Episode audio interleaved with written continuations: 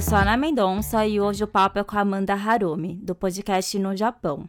E, gente, eu quis convidar a Amanda para esse papo hoje porque ela também mora no Japão.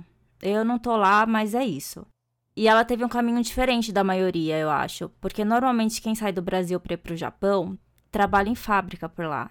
E a Amanda conseguiu ir por um outro caminho e acabou trabalhando com o que ela realmente curte, ela foi pequenininha para lá, isso já muda bastante a trajetória dela e tudo mais, a gente sabe. Só que, mesmo assim, eu achei interessante essa conversa, porque eu queria mostrar que não existe uma regra, sabe? Você pode sim conseguir trabalhar com uma coisa que você curte no exterior.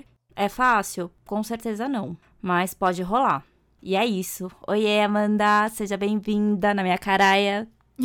Oi, caraias! Tudo bem? Tudo bem, muito feliz pelo convite, muito obrigada mesmo. É uma honra estar aqui participando. Ah, eu que agradeço você ter topado. E é isso, bora pro papo. Bora.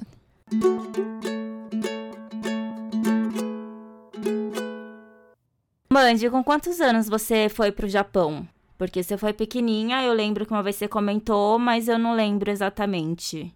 Isso. Na verdade, assim, entre idas e vindas, né? Eu tô há ah, quase 20 anos aqui. Na primeira vez eu vim pra cá com dois anos, dois ou três, acho que dois. Meu, muito bebê. Bem pequenininha. Aí meus pais ficaram aqui por dos meus dois até quase eu completar seis. Assim, dos uhum. meus dois aos cinco. E aí depois eu fui pro Brasil, dos seis aos dez, e depois eu voltei pra cá. Aí fiquei dos 10 aos 21. Quando eu fiz 21, minha família toda foi embora, em definitivo, né? Aí eu fui uhum. também, a princípio é definitivo, em definitivo, só que eu não consegui me adaptar no Brasil, porque querendo ou não, eu cresci aqui, né? Uhum. E minha vida toda estava aqui, eu já tinha começado a namorar com o Vitor também, então meus amigos, meu namorado, a escola, a faculdade também já tinha começado aqui. E aí não me adaptei e acabei optando por voltar sozinha. E aí em 2016 eu voltei sozinha, primeira vez que eu saí de casa e vou logo pro outro lado do mundo. Né, e bem tô perto. aqui. Nossa, então você ainda teve um período de namoro à distância e tudo. Sim, a gente teve praticamente dois anos longe. Caramba, meu, um tempão. Sim, é muito tempo. E para quem tá vivendo isso, parece que é muito mais tempo do que realmente é, sabe? Com certeza, não duvido. Nunca Sim. passei por isso, mas eu não duvido. Tem que ter, não é só amor não, viu, gente? Tem que ter claro, paciência, confiança. confiança, diálogo principalmente. Principalmente. Nossa, eu tô chocada, eu tô aqui só brisando.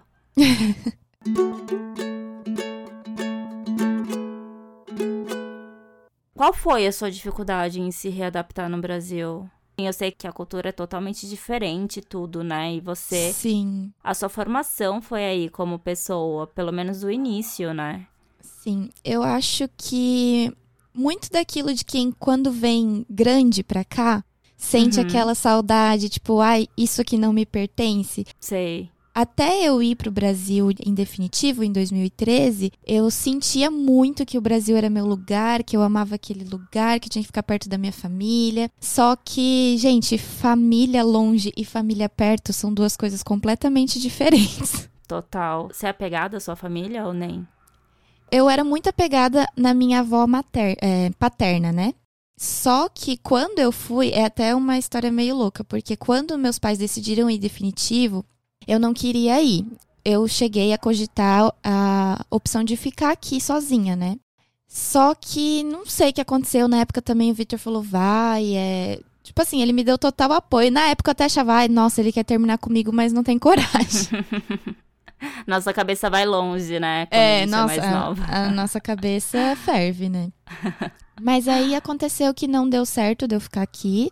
E aí eu acabei indo. E eu era muito apegada à minha avó. E o que, que, aconteceu? Depois de exatamente 11 meses que eu fui, minha avó faleceu. Ai, então, meu. aquilo foi um choque para mim em vários sentidos. O choque Total. de que se eu não tivesse ido, eu não teria visto mais ela. Uhum.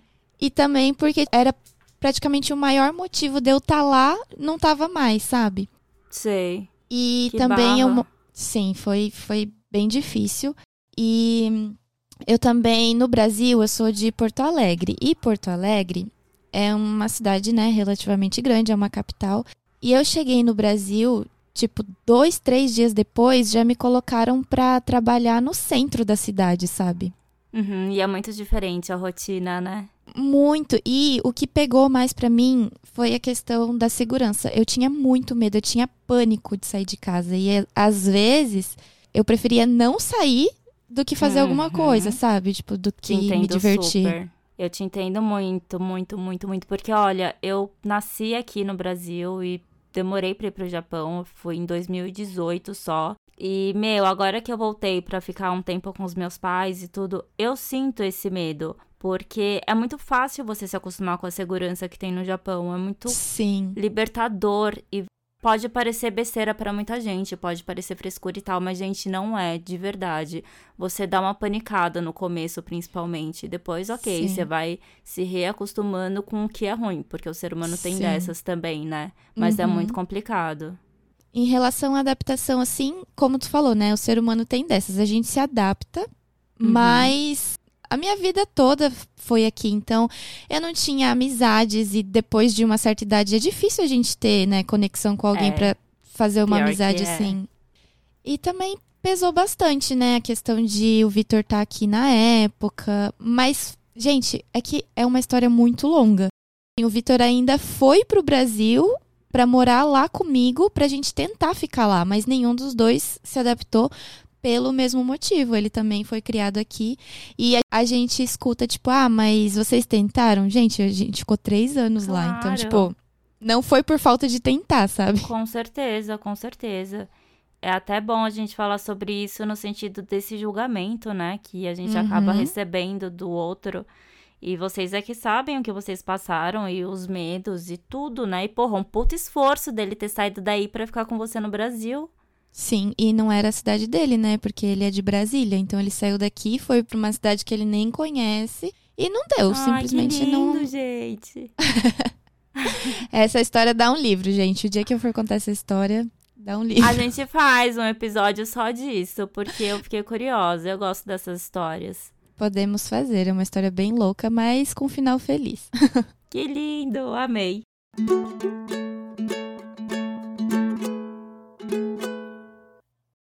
É, ô Mandy, me fala uma coisa. Eu já perdi as idades que você falou entre essas idas e vindas. Mas trampo aí no Japão, você nunca chegou a trabalhar em fábrica ou chegou?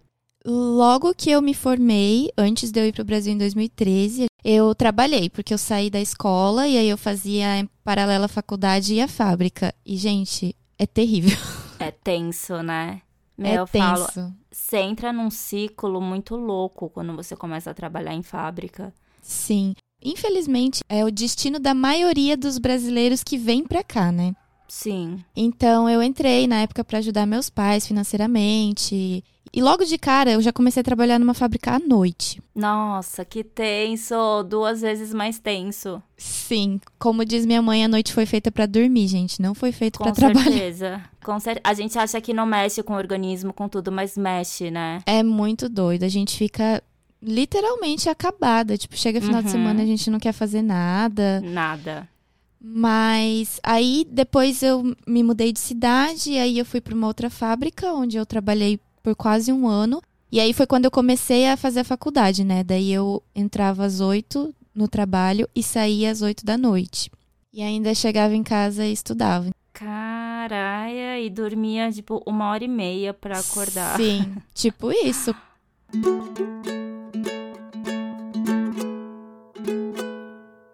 Hoje esse episódio é pra provar de que a gente tem que sair da bolha, gente.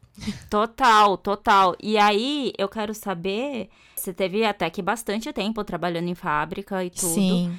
E como você conseguiu sair desse ciclo e trabalhar com uma coisa que você gosta? Assim, eu vou ter que contextualizar um pouquinho com a história da maquiagem da Jobo. Fica à vontade. o episódio é seu. Então, vamos lá, vou tentar resumir. Um pouquinho antes de eu ir pro Brasil, a maquiagem, tipo, entrou na minha vida. Assim, sempre gostei, assistia vídeos, essas coisas. E aí era na. Bem no comecinho do Instagram, assim, que teve uma menina que ela falou assim: Ah, eu vejo suas maquiagens que. Na época tinha Orkut, tá? Tá. eu vejo as fotos que você posta no Orkut e vejo as fotos que você posta no, no Instagram. Eu preciso de uma maquiadora para tal dia, tal hora. Você pode? Eu falei, olha, eu não sou maquiadora. Aí ela, não, mas você faz maquiagem muito bem, não sei o quê. E me chamou pra ir pro evento. Aí Uhul. eu peguei e falei assim: olha, eu não sou maquiadora, eu não tenho os materiais. Não tinha chances de eu dizer não. Ela sempre dava um jeito, tipo, de fazer eu aceitar, sabe? Sim, dava uma solução. Exatamente. Aí eu falei assim: ah, quer saber? Eu gosto, eu vou. Aí fui, atendi num evento, foi meu primeiro atendimento, já foi logo num evento de desfile, esses que tinham aqui no Ai, Japão. que legal. Enfim, me identifiquei. Então, isso foi em novembro. Dezembro, eu fui pro Brasil. E aí eu comecei a, a atender aí no Brasil, né? O pessoal já Uhum. via minhas fotos, as coisas que eu postava. Aí fiz curso técnico, né, de estética. Não cheguei a me formar, deixei faltando um semestre. Nossa, uma pouco. Sim, mas aí também entra naquela questão da adaptação, né? Eu já não tava aguentando mais ficar no Brasil, eu já tava tendo crises Esse de pouco pânico. é relativo, né? Sim. E aí meu pai virou pra mim e falou assim: Amanda, eu sabia que esse dia ia chegar, eu só não imaginava que era tão cedo, mas eu, como pai, eu quero que tu seja feliz e esteja onde tu tá feliz. Então, se tu vai pro Japão, vai voltar pra lá e vai ficar feliz, então pode ir. No mês seguinte eu já comprei minha passagem e vim, né? E aí, quando eu cheguei aqui, eu quis dar continuidade, né? Porque eu tinha Uhum. feito o curso de estética e lá eu tinha aprendido sobrancelha, teve também a matéria, né, maquiagem e tal. E óbvio, né, quando eu cheguei aqui eu tive que entrar na fábrica, porque daí eu vim pra morar com o Vitor, a gente decidiu casar. Aí naquele comecinho eu entrei na fábrica, trabalhei por um ano na fábrica de novo, pra gente Uhum. fazer um pezinho de meia, né? Ter uma renda, aham. Só que em paralelo eu sempre visava de sair de lá e trabalhar com o que eu gosto.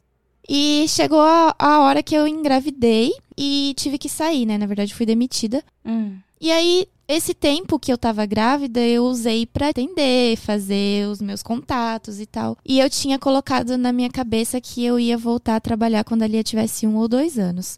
Só que aconteceu que eu consegui ter a minha clientela, ter minhas clientes fixas. Começou o boca a boca de divulgação.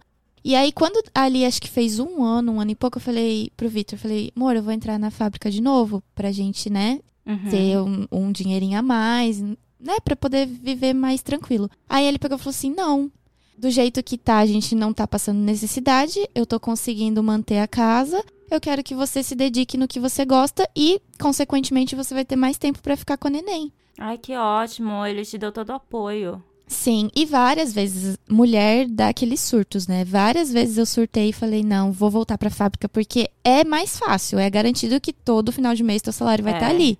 Isso é verdade. E não é nem mulher ter o surto, assim. É porque, como era uma coisa sua, assim, e ainda não tava naquele ritmo, bate uma Sim. insegurança mesmo, né? E, e existe a nossa autocobrança, que é muito forte. A gente já até conversou sobre isso antes, é, Uhum. num outro dia, e tudo isso acaba entrando em questão.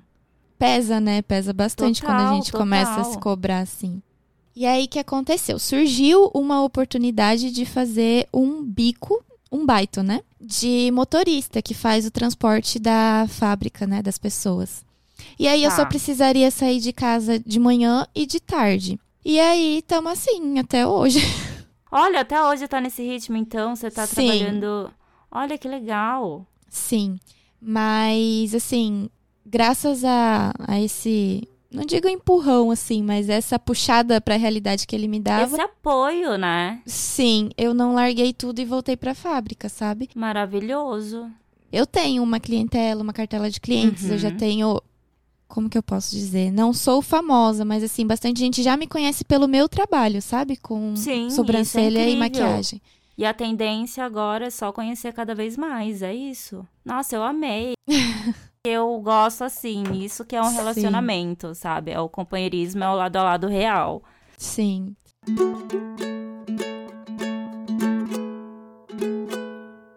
E você só atende brasileiras aí? Não, porque você fala japonês, né? Falo, só que o estilo de maquiagem. Total diferente. É, para começar, é, como eu sou designer de sobrancelhas e maquiadora, o estilo de maquiagem de japonesa é muito diferente do nosso brasileiro. Uhum. E é, sobrancelha japonesa não tem, né, esse costume de cuidar da sobrancelha. O costume delas é raspar tudo e desenhar. Você é louco. É, eu quero morrer quando eu vejo, mas é assim, é assim que funciona Meu, aqui. juro que eu nunca reparei nesse lance da sobrancelha. Sim, nossa, e é até engraçado, porque a professora da minha filha na creche, ela faz isso, ela raspa tudinho com gilete mesmo Mas, e gente, pinta. por quê? Dá pra ver quando tá, sabe, crescendo, assim, os É claro. pelinhos. E aquele carimbo de sobrancelha. É, daí ela conversa comigo e fica, Amanda, para de olhar pra sobrancelha dela. Não tem como, né? Mas assim, eu já eu tenho. Meu público maior é brasileira e peruano, né? Mas eu já atendi filipino, já atendi japonesa também, maquiagem sobrancelha. Só que assim, é muito difícil. E é isso que você ama fazer. É isso que Sim. você quer pra sua vida. Com toda a E, certeza do gente, mundo. É maravilhoso. Depois vocês entrem no Insta dela, eu vou marcar. Porque é um trabalho muito, muito legal, de verdade. Eu sou aquela que eu tenho zero paciência pra ver tutorial de make. Não consigo. E, meu, zero talento também. de verdade. Eu sou aquela que, tipo, a maquiagem é igual pro dia, pra noite, pra madrugada. tipo, independente do evento, é tudo igual. Mas é, é até importante falar, porque, gente, maquiagem é algo que, óbvio, né? Tem gente que já nasce com um dom, mas maquiagem e quase tudo nessa vida é treinável. Então, mas pra uma pessoa que não tem a paciência nem de assistir o tutorial, pensa nesse Sim. treino.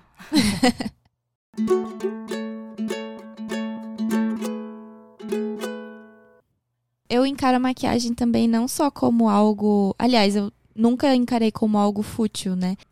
Mas como o autocuidado mesmo, sabe? O se Total. sentir bem, se sentir bonita. Totalmente isso. É o, a autoestima, né? Eleva a autoestima. Sim. Você ajuda nesse lance também da mulher ter uma autoestima melhor e tudo mais. Total o que você falou, tira a parte estética. Apesar de abranger, de pegar Sim. também a parte estética, mas acaba abrangendo muito mais que isso, né? Autocuidado, autoconfiança, Uhum. segurança. A maquiagem tem poder de trabalhar isso tudo, sabe? E é o que eu mais Com amo. certeza. Pode parecer clichê, que muita gente que trabalha na área da beleza fala que ai, a coisa mais gratificante é ver minha cliente levantar feliz. E, gente, não é. É isso mesmo. Não é clichê, é, isso verdade. mesmo, sabe? a gente não pode olhar só uma coisa isolada. Por exemplo, nesse caso, a gente não pode olhar só a maquiagem como um lance estético, porque quando você se sente bem, quando você se sente segura, isso vai caminhando para outros setores da sua vida, né? Você Com tem mais certeza. segurança no campo profissional, você tem mais segurança nos seus relacionamentos, independente de ser relacionamento amoroso ou não. A gente tá vala- Sim. falando no contexto geral. Sim.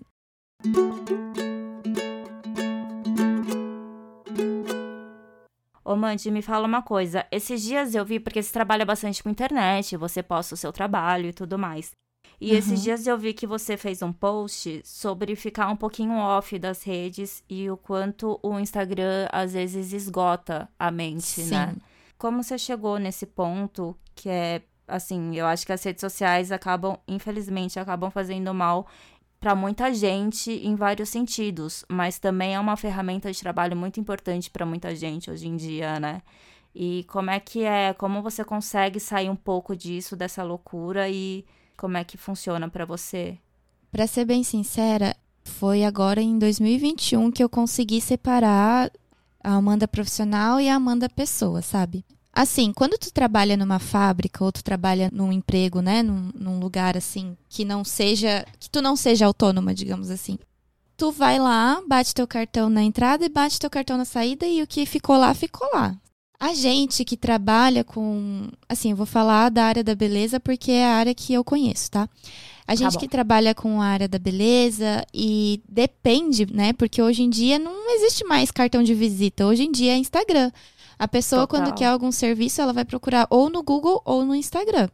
Por mais que a gente não queira, a gente depende disso agora. É uma ferramenta que se tornou essencial no nosso trabalho. Até um tempo atrás, a gente ficava, a gente assim, eu, né? e o pessoal da área Uhum. da beleza, ficava muito.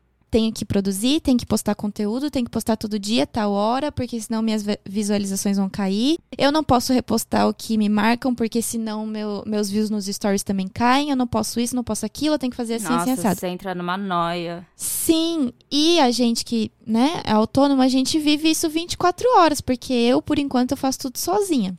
Uhum. Eu atendo, eu agendo, eu faço meus posts, eu posto. E isso chegou uma hora, principalmente ali no comecinho de 2021, que foi quando meu pai pegou Covid e até hoje ele Eita. ainda tem sequelas, meu pai ficou muito tempo entubado. Eu Caramba. levei aquele, aquele choque, sabe?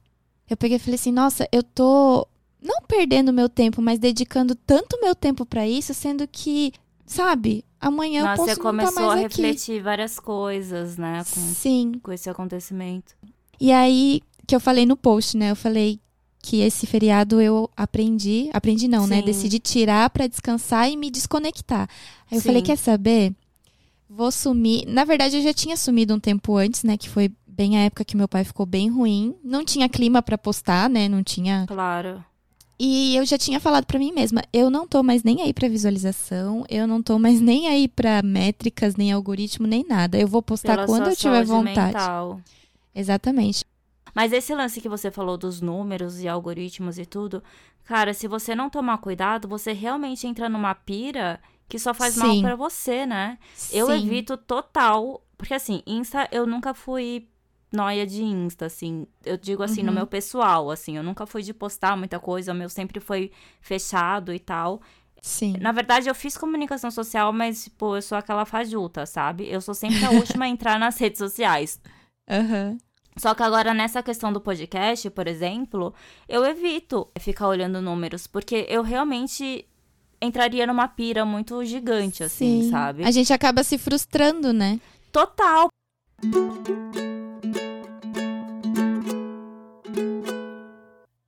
A gente tem essa tendência a nos comparar, né?